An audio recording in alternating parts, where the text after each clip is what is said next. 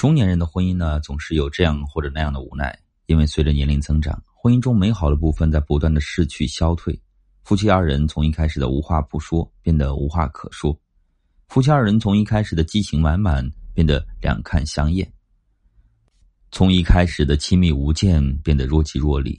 相爱容易相处难，多少感情呢，在生活琐碎的试炼之下，被熬得什么都不剩了。遭遇婚姻危机是一件打击很大的事情。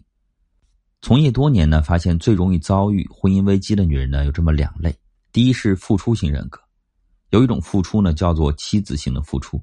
很多女人步入婚姻之后，彻底的失去了自我，完全为了老公、为了孩子而活。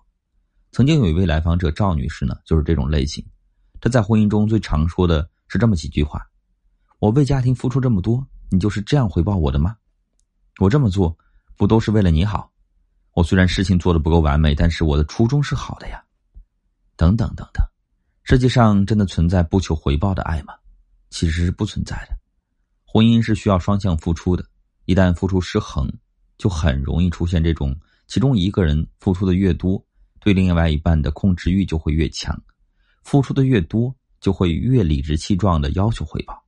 在这个时候呢，付出彻底失去了它温和的外表，变成了勒索，变成了绑架。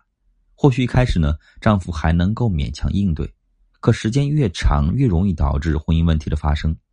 丈夫跟自己不愿意沟通，甚至是出轨。妻子问他出轨的原因是什么，结果丈夫却说呀：“家里给我的压力太大了，第三者能给我带来短暂的轻松。”第二种呢是别扭的女人，这类女人呢心里是有需求的，但是她却不说，想要什么却拐弯抹角的。一开始男人可能觉得女人心还挺真。这样的猜测是情趣，也是调剂，但时间久了呢，很容易产生厌倦感。曾经有位来访者胡女士就是这种类型的，她在婚姻里最常遇到的这样的情况：明明希望丈夫多陪自己，话到嘴边却成了“你心里还有没有我”；明明希望丈夫多赞美自己，话到嘴边却成了“你是不是嫌弃我？当初你追求我的时候可不是这样”；明明希望丈夫可以帮助自己，话到嘴边却是“我结婚是为了什么呀？”我就不该指望你。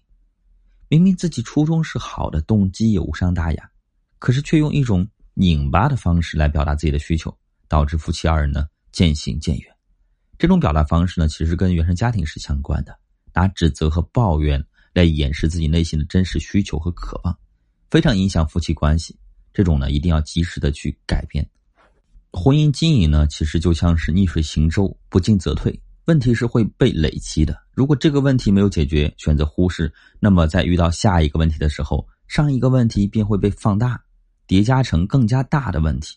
如此循环往复下去，哪个婚姻承受住如此大的危机呀？婚姻里的爱就像是一个储蓄卡，每消耗一次都要继续往里存钱的。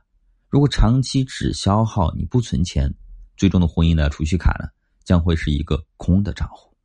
婚姻遇到问题呢，一定要及时解决，及时调整，必要的时候呢，可以寻求专业人士的帮助，对婚姻的问题呢进行分析解答，量身定制解决方案。我是金春老师，有问题呢发私信给我。